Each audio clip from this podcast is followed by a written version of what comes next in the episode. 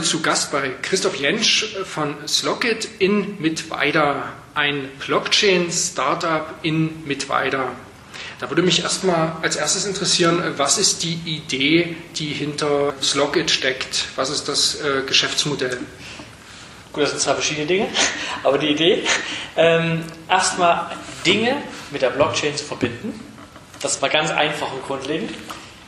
Daraus folgt, dass die Dinge geschäftsfähig werden. Das heißt, sie können Geld akzeptieren oder annehmen, sie können Geld woanders hinschicken, sie können komplexe Verträge eingehen in Form von Smart Contracts. Das sind alles Fähigkeiten, die diese Dinge dann haben. Das ist erstmal im Grunde, was wir sind, was wir machen. Womit, was kann man jetzt damit machen? Was ist die Anwendung davon? Eine davon ist die Sharing Economy, dass ich sage, wenn ich ein Ding wie zum Beispiel ein intelligentes Türschloss oder ein Vorhängeschloss oder ein Fahrradschloss oder eine intelligente Steckdose, wenn ich die über die Blockchain angebunden habe, heißt das, ich kann zahlen, um es zu nutzen. Das führt zu Anwendungsfällen wie vielleicht bekannt Airbnb, wo man Wohnungen vermieten möchte. Wir haben also ein Schloss, zum Beispiel das hier, das könnt ihr gerade nicht sehen, die Hörer, aber es ist ein Nuki-Schloss von Nuki ist eine Firma, die macht intelligente Türschlösser mhm. und die, das binden wir an die Blockchain an und das kann ich zahlen, um zu öffnen. Wenn ich zum Beispiel was vermieten möchte. Okay, also wenn ich jetzt bezahlt habe, dann öffnet sich genau. das. Man kann es natürlich, das ist sehr einfach ausgedrückt. Wir haben eine App gemacht, da kann ich das Objekt, was ich mieten will, finden. Dann kann ich es buchen. Wenn ich es gebucht habe, das, dann kann ich es bezahlen. Nachdem ich bezahlt habe, habe ich das Recht gekauft, es zu öffnen. Und dann kann ich es so oft schließen und öffnen, wie ich möchte, solange ich das Recht habe. Bis ich mir das Recht sage, jetzt bin ich fertig, dann bekomme ich meine Kaution minus die Kosten zurück. Und die Kosten gehen an den Besitzer. Und nun muss ich nochmal fragen, äh, für auch die äh, sowohl Leser als auch Hörer, ähm, die das noch nicht kennen, das Prinzip der Blockchain. Ähm, wo kommt das hier zum Tragen? Das ist, man könnte sagen, es ist unser Backend, wenn man technisch spricht. Es kommt so zum Tragen, dass es in der Blockchain, wir nutzen die Ethereum-Blockchain, ein Smart Contract gibt. Smart Contracts sind quasi programmierte Regeln, wie verschiedene Parteien oder Dinge miteinander interagieren und was das genau bedeutet. Und da haben wir einen Smart Contract zum Beispiel fürs Vermieten. Der Vermietungs-Smart Contract sieht so aus, dass jemand, äh, ein Vermieter setzt einen, Kautionspreis plus einen Preis pro Tag fest. Ein Mieter kann das über die App finden und dann in den Smart Contract Geld einzahlen, um sich das Recht zu kaufen, ein Ding zu benutzen. Und dann nutzt er das, bis er sagt, ich bin fertig, und dann geht eben an den Vermieter die Kosten und an den Mieter Kosten, äh, Kaution minus Kosten zurück. Ja? Okay. Das ist so die, äh, das, was das macht alles der Smart Contract. Und das, also das ist jetzt so, der Vermieter stellt das ein und der äh, in das Vertragsnetzwerk letztendlich genau. und der Interessent, der ist dann auch. Äh, der findet das über die App. Findet also das über die App. Wir haben eine App, wo eine ganz normale Karte ist. Ich glaube, das ist mein Handy, das klingelt. Nicht so schlimm. Ja, der findet das dann über die Karte und kann es dann buchen und äh, bezahlen und dann über die App auch öffnen. Das Welche so Vorteile bietet das, dass das über Blockchain läuft, dass das ein Vertragsnetzwerk ist? Also jetzt, um nur mal den Vergleich zu haben zu Lösungen, die es bereits gibt. Es ist quasi, die bestehenden Lösungen sind alle zentral. Ich will nicht sagen, dass es unbedingt ein Problem ist. Es ist mehr eine bessere Backend-Lösung, weil wir den Dingen damit eben Geschäftsfähigkeit ermitteln. Also beispielsweise, ich könnte jetzt sagen, gibt es solche Dienstleister wie Book a Tiger, wo man sich äh, Hilfe, Putzkräfte und andere dazu, äh, dazu buchen kann. Es könnte das Schloss dann zum Beispiel die Putzkraft bezahlen. Einfach nur, wenn sie kommen, checkt sie ein, wenn sie fertig ist, checkt sie out und bekommt vom Schloss dann digitales Bargeld, nicht virtuelle Währung, überwiesen. Mhm. Das geht einfach nur deshalb, weil das Schloss eben jetzt geschäftsfähig ist, weil es eben über digitales Geld verfügen kann, ausgeben kann. Das ist mit anderen Lösungen so nicht möglich. Das kann ich nur schließen, äh, wenn, wenn es weiß, es ist bezahlt worden. Die Ferienwohnung kann es auf und zu schließen, sondern könnte auch die Putzfrau bezahlen. Zum Beispiel. diese anderen. Also alles, was sagen wir, Mensch zu Maschine, Payment und Kommunikation, andersrum Maschine zu Mensch jetzt kommt noch ein ganz spannender Fall, Maschine zu Maschine. Wenn dann irgendwann mal sagt, also das, da ist das Schloss nicht das Beste, das wäre dann ein Auto als besseres Beispiel. Ein Auto bezahlt zum Beispiel die Parkgebühren, das Auto zahlt die Mautgebühren, das Auto bezahlt die Strom, wenn es, wenn es ein Elektroauto ist und aufgeladen werden möchte. Ein Mensch bezahlt für ein Auto, um irgendwo hinzukommen. Es geht einfach um Zahlungen oder Änderungen von Berechtigungen von Dingen zu managen. Und dafür eignet sich die Blockchain von daher gut, weil es gibt erstmal keinen man sagt auf Englisch Single Point of Failure, auf Deutsch kein einen Punkt, den ich angreifen kann, bricht das System zusammen. Mhm. Diesen, ähm, Wie Single, Point of Failure. Ja, so Achillesferse des Systems, könnte man sagen. Ja? Und das kann man hier vermeiden, indem man ein dezentrales Netzwerk hat, worauf sich Systeme anbinden. Und über dieses Netzwerk können sie quasi gesteuert werden oder, oder Berechtigungen gekauft oder verwaltet werden. Und das ist eine ganz andere Art und Weise, wie man auch in der ganzen Bereich von IoT, Security, erstmal Security schaffen kann. Man sagt immer so gern, wofür steht das S in IoT? Für Security. Gibt es nämlich nicht. So. Und das ist halt genau der, der Punkt zu sagen, wir schaffen die Security, weil wir sagen, die Blockchain ist die einzige Hoheit, die den Ding sagen kann, was es zu tun hat oder wer es benutzen darf. Und alle anderen können maximal Berechtigungsanfragen stellen. Das ist so das Grundprinzip. Und da gibt es eben mehrere Anwendungen. Wir haben zum Beispiel auch hier bei uns eine Waschmaschine angebunden, wo wir sagen, ich zahle, um eine Waschmaschine zu nutzen. Das wäre so ein einfaches Beispiel. Fahrradschlösser, solche, gibt es ganz, ganz viele Use Cases. Wir sind momentan allerdings mehr darauf fokussiert, dass wir die Basistechnologie entwickeln, die andere benutzen können für ihre Anwendungsfälle, sei es Vermietungsplattformen oder was anderes. Die wird, da wird gerade dran gearbeitet, die Basistechnologie zu Genau, aber wir sind auch schon recht weit, also die App gibt es ja schon, es ist noch ein Testmodus, also wer auf unserer Webseite mvp.slogit, also Englisch Minimal Viable Product, da kann ich schon anmelden, um eine Tester zu werden und die jetzige App einfach zu benutzen. Und da gibt es schon einige, die einfach sagen, die haben mal eine Waschmaschine hingestellt, die man dann vermieten kann oder eine Wohnung. Die zum Testen das schon nutzen einfach. Aber es ist halt noch, ich sag mal, so ein Alpha-Stadium, ist es nicht produktionsbereit, gerade eben. Also ich würde es noch nicht benutzen mit echtem Geld. Das heißt nur zum Testen. Aber wir hoffen, dass es bald auch dem Release machen können, dass es für alle im Wesentlichen funktioniert. Aber die, die Backend-Technologie wird immer weiterentwickelt, daran wird gearbeitet. Okay, also das sind aber so die Anwendungsfälle, die dafür gedacht sind. Also zum Beispiel eine Waschmaschine, die Benutzung zu regeln oder eine Wohnung zu vermieten. Das oder so auch Autos, ja. Auch Autos. Autos, einen, ich sag mal, ein Wallet in the car. Ich sage, ich gebe dem Auto eine, ja, ein Portemonnaie, dass man sagen kann, jetzt kann das Auto Geld empfangen und bezahlen und Verträge eingehen. Wenn wir von autonomem Fahren sprechen, ist immer, wenn ich angenommen, ich hätte ein autonomes Auto und es würde mich irgendwo hinfahren und dann will ich dort ein, zwei Stunden bleiben, was will das Auto machen? Es kann nur ein, zwei Stunden rumfahren, bis es mich wieder abholt, weil es kann nicht mal Parkplatzgebühren bezahlen. Es ist quasi ein Auto ist nicht wirklich autonom, wenn es nicht zahlen kann. Das ist eine ganz wichtige Fähigkeit. Und so geht es eben auch mit anderen Dingen. Man könnte jetzt sprechen von einer Drohne zum Beispiel.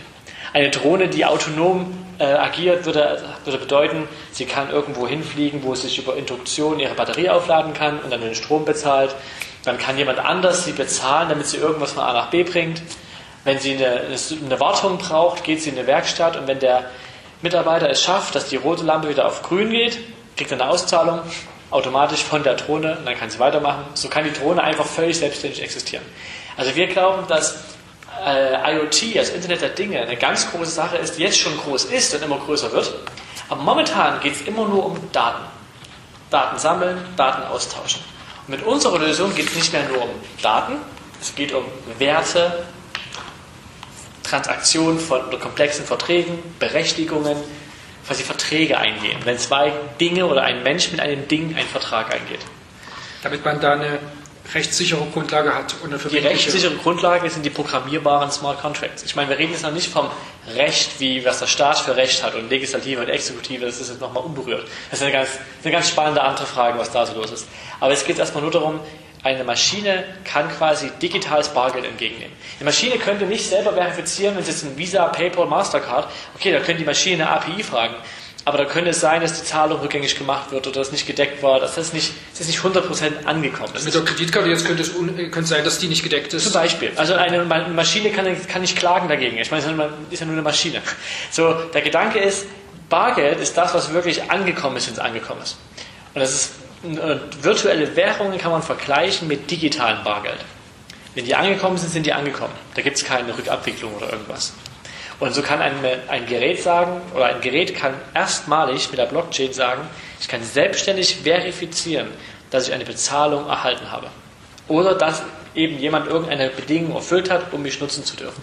Das ist eben zum ersten Mal wirklich so wirklich. Oder als Programmierer hat man zum ersten Mal etwas, ich nenne es gerne programmierbares Geld. Vorher gab es das nicht, es gab kein programmierbares Geld. Es gab nie diese Möglichkeit, dass ich sagen konnte, wenn Bedingung A erfüllt, dann, oder wenn Bezahlung angekommen, dann mach das. Es war nur frage API, krieg was zurück und warte ein paar Tage, ob es wirklich da ist und dann mach vielleicht irgendwas. Aber es ist nie API heißt jetzt API eine Schnittstelle zu irgendeinem anderen System. Also zu einem Kreditkartensystem. Visa, Mastercard und so weiter. Dass ich einfach nur eine Schnittstelle zu dem System habe. Aber das ändert sich jetzt komplett Blockchain. Ich habe quasi keinen Mittelmann mehr und ich kann das direkt machen. Und wir, wir glauben, dass Blockchain vor allem IoT beflügeln wird und Geräte befähigen wird, diese Dinge zu tun. Nun ist die Frage, wie hat sich das bei Slockit äh, entwickelt? Also wie kommt man jetzt drauf, in, mit weiter ein Blockchain-Startup zu, zu starten? Ja, lange Geschichte, aber erstmal, ich bin mit weiter, ich bin ja groß geworden, mein Bruder auch, mit dem ich zusammen die Firma gegründet habe. Ich habe dann ab Sommer 2014 habe ich für Ethereum gearbeitet. Ich war quasi mit in dem Team, die Ethereum damals gebaut haben, bevor es überhaupt live war. Wo sitzen die? Ein Zug, aber haben ihre Schweiz. Büro, Schweiz, aber das Büro ist auch in Berlin, Amsterdam, New York, eigentlich überall. Und ich habe damals im Homeoffice gearbeitet, aber ich war recht oft in Berlin. Also ich habe mich zugehörig gefühlt zum Berliner Büro. War dort ungefähr alle zwei Wochen. Und nachdem ich anderthalb Jahre dort gearbeitet habe und ich mir gedacht habe, wofür kann man diese Technologie, also Ethereum, am besten nutzen, war mein Gedanke, um das Internet der Dinge zu befähigen. Also Dinge befähigen, Geld anzunehmen und so weiter. Und dann habe ich mich zusammen auch mit Stefan Tual aus London und meinem Bruder äh, selbstständig gemacht mit der Firma Slockit Ende 2015. Wir haben dann eine sehr bewegte Firmengeschichte, Stichwort die DAO, wenn es schon irgendwo aufgetaucht ist, lange Geschichte. Was heißt das? Also die DAO, wir haben dann quasi mit einem Projekt mitgewirkt, dezentrale autonome Organisation, haben wir ein Smart Contract mitentwickelt, was dazu geführt hat, das war ein Projekt, das ungefähr 150 Millionen Dollar eingesammelt hat, was dann aber aufgrund eines Fehlers im Code, lange Geschichte wieder ähm, das Geld den Invest Investoren, könnte man sagen, oder Projektbeteiligten zurückgegeben wurde, über einen sogenannten Hard Fork, das ist eine lange Geschichte, aber die Ethereum Community hat quasi den Fehler behoben, nenne ich es einfach mal, über, diese, über diesen Hard Fork. Das war eine, da ging es mal in unserer Firma quasi schnell bergauf und wieder bergab von, mit dieser Erfahrung. Die war halt 2016 und danach haben wir aber angefangen, trotz, wir haben uns dadurch nicht unterkriegen lassen und wir haben weitergemacht, erstmal mit für, für Firmen zu arbeiten, wie Innogy. Da gab es ein wichtiges Projekt, das hieß Share and Charge, wo wir einen Innogy-Spin-Off, das hieß Motionwerk, geholfen haben, Elektroladesäulen an die Blockchain anzubinden und sie damit auch vermietbar zu machen. Das war quasi ein Projekt von Innogy oder Innogy Innovation Hub. Also jetzt für ganz normal für Elektroautos. Genau. Wo wir da einfach die Elektroladesäulen an die Blockchain angebunden haben und das Backend-System mitgebaut haben. Ähm, da haben wir andere Projekte für Siemens gemacht und für andere Firmen, wo wir einfach sagen, haben diese Projekte gemacht und auch ganz normal Geld verdient, würde ich Aber sagen. das sind doch erstmal Pilotprojekte, weil so viele Elektroautos fahren ja noch nicht rum und so viele Leute können auf die Art und Weise noch nicht bezahlen, oder? Ausreichend. Ja. Also natürlich ist es nicht Mainstream, dass das 1000 Millionen Nutzer hat, aber es ist trotzdem live produktionsfähig und eingesetzt worden. Okay. So. Und ich kann damit ganz normal jetzt bezahlen. Genau. So, das ist es an den, also man kann, der wichtige Gedanke ist eigentlich, falls ein Elektroautobesitzer, der sich auch noch eine Ladesäule gekauft hat, der kann jetzt sagen, ich tue sie auch anbieten, damit andere dort laden können, gegen Bezahlung. Das ist eigentlich so die Grundidee von Share and Charge. Also der so eine Säule hat, der kann. Genau, die mit anbieten. So. Und dann verschiedene Projekte gemacht, dann haben wir noch Investment bekommen aus dem Silicon Valley, wo wir dann angefangen haben, das Team ein bisschen noch mehr aufzubauen, unser eigenes Produkt stärker zu entwickeln. Und jetzt sind wir halt so, dass wir ein halbes Jahr ungefähr, oder dreiviertel Jahr an dem ähm, an der App und die ganzen Geschichten gearbeitet haben. Die sind jetzt rausgekommen, eben als eine Alpha-Version oder eine ersten Variante, wo die Tester erstmal anfangen können, damit was zu machen. Aber wir richten uns auch sehr stark aus. Die App ist jetzt schön und gut, aber noch wichtiger ist eigentlich das Backend, wo wir hoffen, dass viele in der Zukunft sich das nutzen als ihre Lösung für IoT. Also anstatt zu sagen, ich mache wieder eine IoT-Cloud und ähm, die ganzen Sicherheitslücken, die man damit sich ins Boot holt, sagt, nein, mein IoT-Gerät kann selbstständig verifizieren, wer Berechtigung hat, es zu nutzen über die Blockchain und diese Verbindung zu nutzen. Einfach als eine sichere Infrastruktur, die einmal, also nicht nur Sicherheit, eben auch Interoperabilität schafft. Das bedeutet, ich kann interagieren mit anderen Systemen über die Blockchain. Dass man über den Smart Contract sagt, wie man sich Berechtigungen kauft oder bekommt und darüber die IoT-Interoperabilität schafft. Kann man sich das jetzt in, in der Praxis vorstellen, um das mal beispielhaft Ja, eben, so, was ich vorhin gesagt habe, wenn wir ein Türschloss zum Beispiel angebunden haben, es gibt jetzt einen Dienst, sagen wir mal eine Versicherung zum Beispiel sagen möchte, ich will die Wohnung versichern für den Zeitpunkt, wo sie vermietet ist, könnte sich direkt an das Smart Contract System auf der Blockchain anbinden und sagen, wenn der bezahlt, gehen davon 5 bis 10 Prozent an die Versicherung und wenn der auscheckt, kriegt er wieder was zurück. Und ich weiß genau, durch den Zeitstempel auf der Blockchain von Zeitpunkt A bis Zeitpunkt B ist er versichert gewesen. Und das kann jetzt jemand bauen, ohne überhaupt jemanden fragen zu müssen, über die, wie die Anbindung funktionieren würde an das Schloss. Aber einfach, weil er sieht, die Blockchain ist quasi wie so eine offene API, mhm. wo man sich andocken kann. Und es könnte selbst die solche Services wie Bucket Tiger oder was auch immer sagen, ich binde mich an das System an, ganz selbstständig. Und da bietet die Blockchain halt die ideale Infrastruktur dafür. Okay. Und äh, wenn ich jetzt zur Ladesäule fahre, was wir vorher als Beispiel hatten, ist das dann auch über meine App quasi? Also ich über die App kann ich es ansteuern. Aber es könnte auch das Auto über die Blockchain das ansteuern. Also es gibt verschiedene Nutzeroberflächen, wie man das machen kann. Die App ja. ist eine. Angenommen, ich fahre jetzt ran, habe jetzt noch kein autonomes Auto, sondern ich fahre mit einem Elektroauto an die Ladesäule. Dann würde ich es mit App machen. Ja. Und dann muss ich per App dann die Zahlung äh, beauftragen. Genau. Und die wird dann dort äh, verifiziert und dann äh, kann Richtig. ich dann laden. Richtig. Und in der Zukunft irgendwann kann das Auto das selbstständig machen.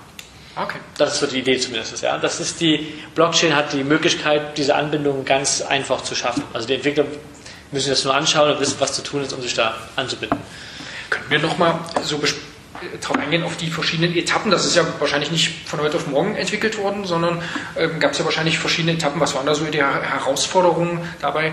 Ähm, ich meine, die Blockchain-Technologie an sich, die, ja, ich würde nicht sagen, man kennt sie, aber wird viel darüber geredet, auch im Zusammenhang mit Bitcoin, aber um das dann für diese Anwendungsfälle zu bekommen oder auch Richtung App, äh, was war da notwendig oder woran muss man da genau arbeiten?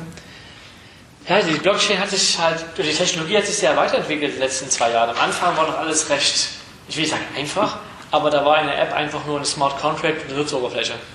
Heute muss man sich ein bisschen mehr Gedanken machen über Skalierbarkeit, wie kriegt man das hin, dass es, wenn viele Nutzer kommen, Privatsphäre und die ganze die Struktur einer dezentralen Applikation ist wesentlich komplexer geworden. Das ist eine Sache. Am Anfang haben wir uns mehr auf die Sharing Economy konzentriert und inzwischen haben wir gemerkt, da unsere eigentliche wichtigste Kompetenz ist, die, wie man IoT-Geräte an die Blockchain anwendet, sicher und ähm, interoperabel.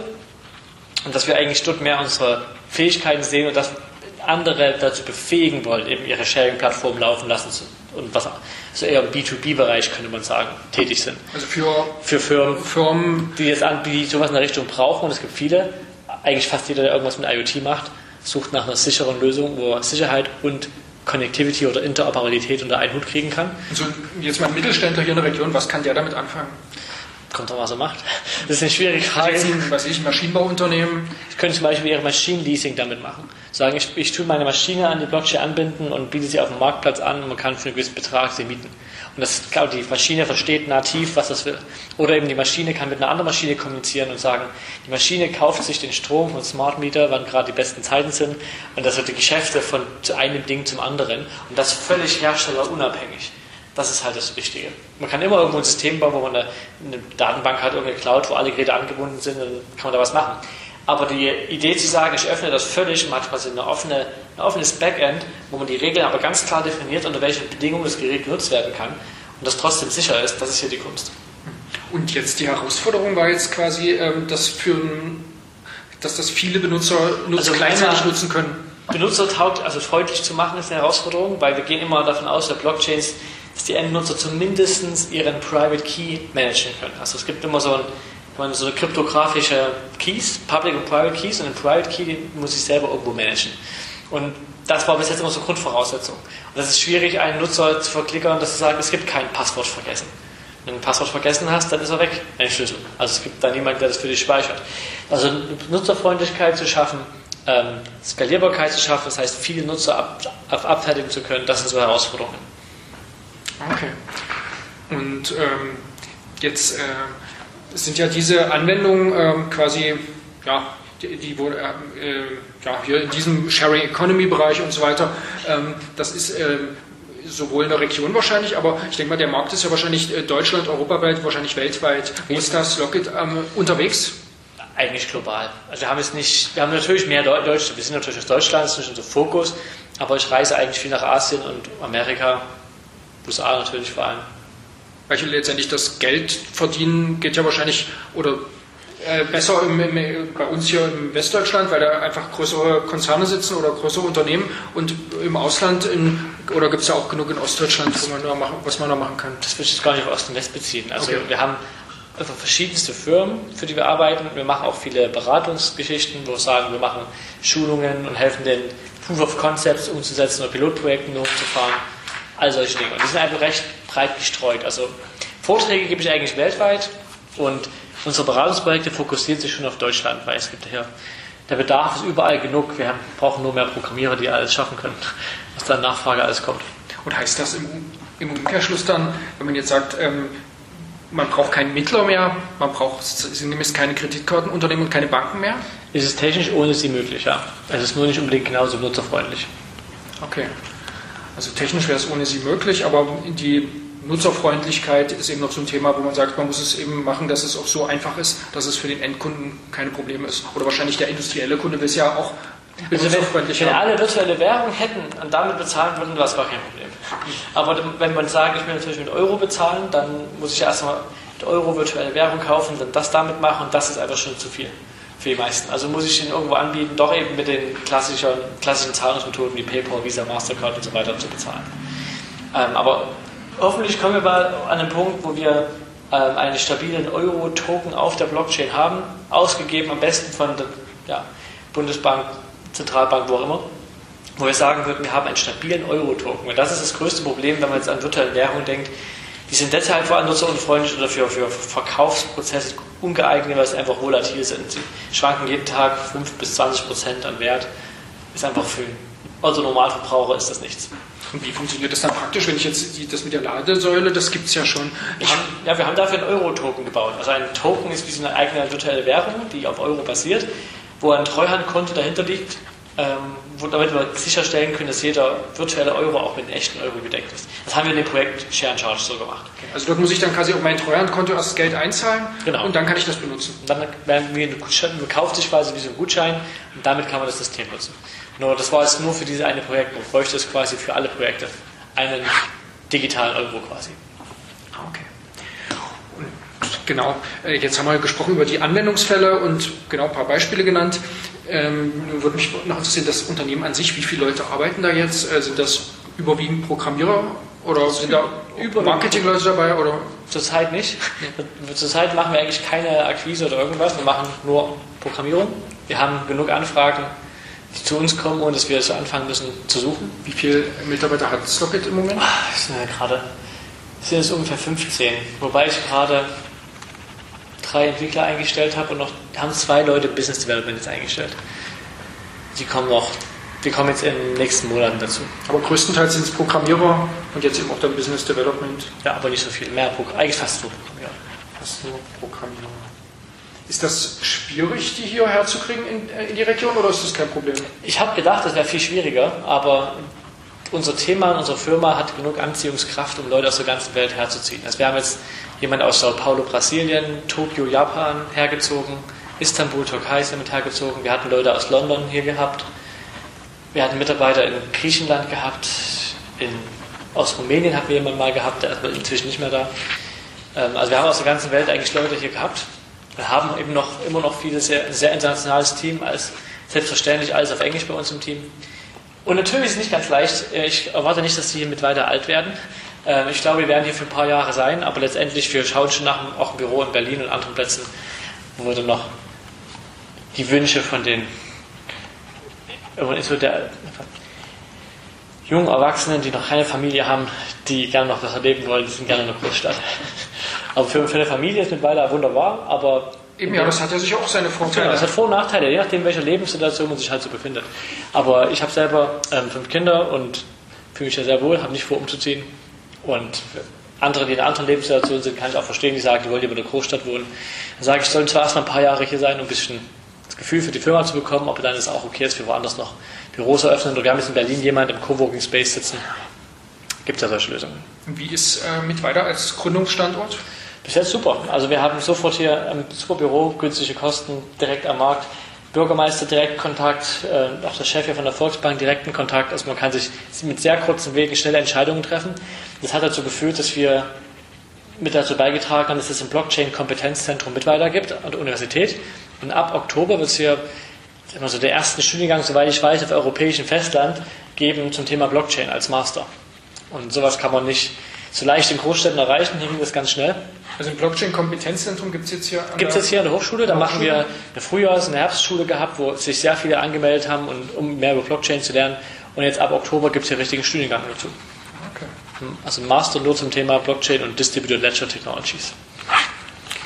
Und die Grundtechnologie hat man ja vorhin schon drüber gesprochen. Blockchain ist quasi, man hat auf der ganzen Welt, also man, es gibt eine Transaktion von im Prinzip A nach B, zum Beispiel um es mal einfach zu machen, eine Geldtransaktion und das muss ja irgendjemand überprüfen. Also gibt es Leute auf der ganzen Welt, die sich Miner nennen, also was quasi dann Programme sind und die überprüfen in kurzer Zeit, ob das stimmt oder nicht stimmt. Das ist so bei der Bitcoin-Blockchain, auch bei Ethereum. Bei Ethereum ist noch ein bisschen mehr dahinter, was die Transaktionen bedeuten können, aber prinzipiell ja. Also ein dezentrales Netzwerk, wir sprechen auch gerne von einem Peer-to-Peer-Netzwerk, die jeweils den gesamten Stand des Systems quasi mit überwachen oder verifizieren.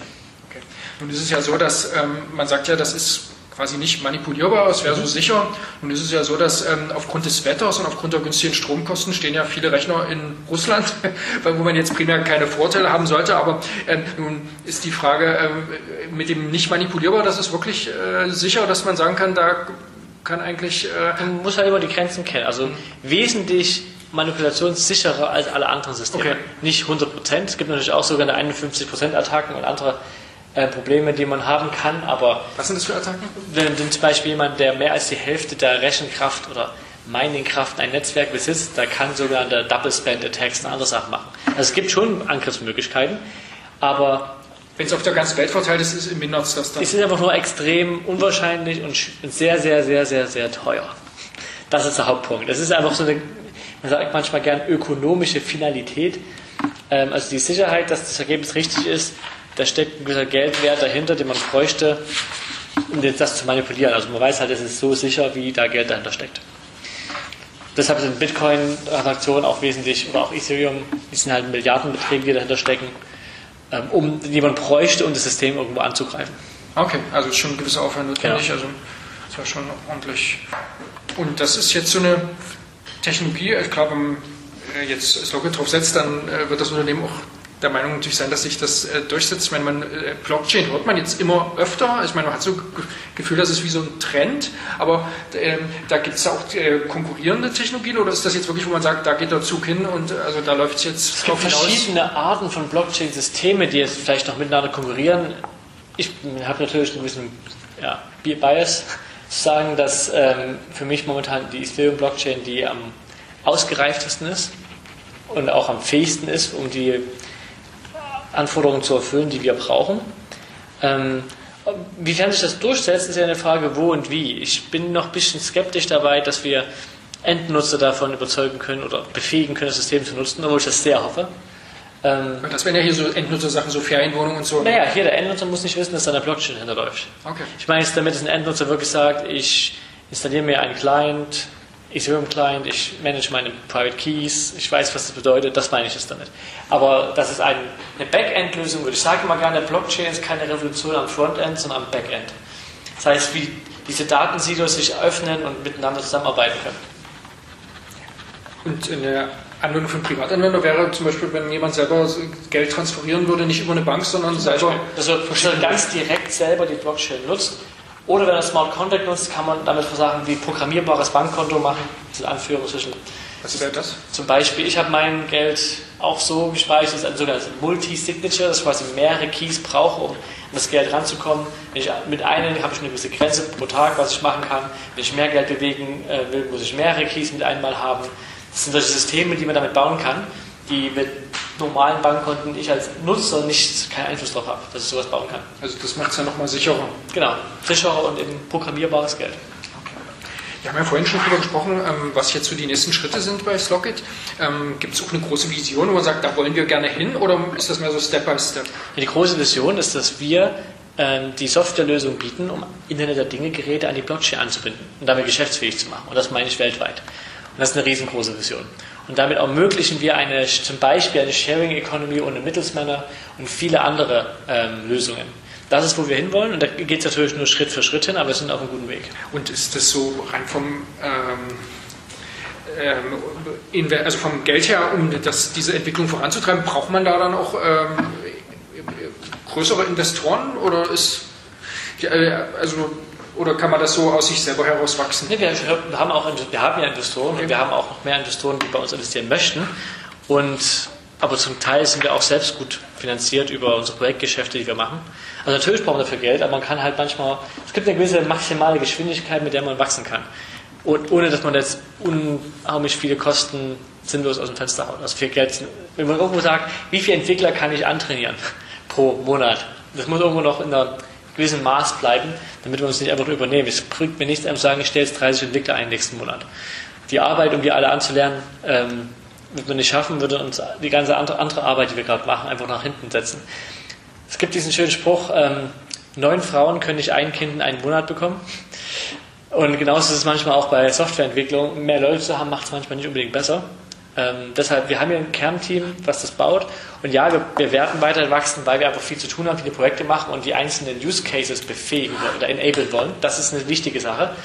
Aber das Kernteam, was so das Produkt baut, wir suchen noch gerade zwei richtig gute IoT-Experten, mehr so vielleicht Elektroingenieure vielleicht sogar, die dort viel Erfahrung und Sicherheitsexpertise mitbringen. Also wir sind immer noch auf der nach immer noch richtig guten Leuten. Das braucht man immer. Aber es geht mir jetzt nicht darum, in den nächsten Monaten noch 20 Leute anzustellen. Das ist nicht das Wichtigste. Okay.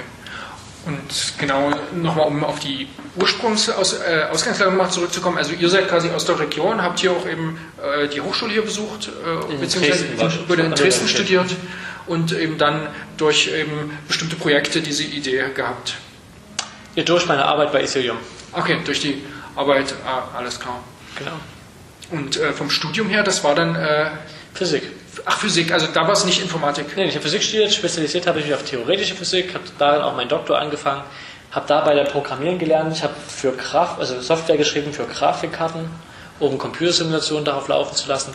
Dabei bin ich auf Bitcoin-Miner gestoßen, weil ich Grafikkarten kaufen wollte. Also Grafikkarten programmiert? Also ich habe ja, damit, damit physikalische Simulationen darauf laufen lassen. Das war mein okay. Ziel. Also nicht mit Grafik direkt, aber Grafikkarten sind Systeme, wo man hochparalysierten Code drauf laufen lassen kann. Und da, darüber bin ich auf Bitcoin gekommen, dazu bin ich dann zu Ethereum gekommen und dann habe ich meinen Doktor quasi pausiert, um Vollzeit mich damit zu beschäftigen und dafür zu arbeiten. Und jetzt ist es wahrscheinlich dann schwierig, wenn man voll ja. eine Firma leitet, noch den Doktor zu machen oder ist das noch ein Ziel? Wenn ich irgendwann mal hier fertig bin. Aber momentan ist es schwierig. Aber macht wahrscheinlich auch so viel Spaß, ja, dass man jetzt hier an ist ja auch schon viel erreicht worden. Ne? Genau. Das ist ja doch schon, wenn man hier mit 15 Mitarbeitern, das ist ja doch schon eine Hausmarke. Ja, also sind wahrscheinlich ein bisschen mehr. Also wie gesagt, ich habe ja jetzt fünf Leute, fünf Leute gerade angestellt im letzten Monat. Die kommen jetzt in den nächsten paar Monaten noch dazu. Aber ja, wir wachsen, wir haben ein gesundes Wachstum, sage ich mal so. Und die, wir hatten ja schon gesprochen, es gibt eben Kooperationen mit der Hochschule. Also das ist auch günstig, dass hier eine Hochschule vorhanden Richtig. ist. Denn im Endeffekt ist das Wichtigste, was wir langfristig brauchen, ist natürlich Recruitment, Talente, die gut sind. Und wir haben jetzt, wenn man in Berlin ist, dann streiten sich 100 Startups für, um ein paar Entwickler zu exorbitanten Preisen teilweise. Und hier mit weiter können wir sagen, wir eigentlich, wir sind wahrscheinlich das wichtigste Tech-Startup oder das einzige hier. Und wir werden wahrscheinlich eine große Zahl von alten Informatikabgängern, aber vor allem die, die hier Blockchain studieren, gehe ich davon aus, dass die meisten sich hier danach bewerben werden. Zumindest für ihre Praktikas und Masterarbeiten und danach können wir die Besten davon sagen, die können bleiben. Alles klar. Gut, dann vielen Dank fürs Gespräch. Gerne.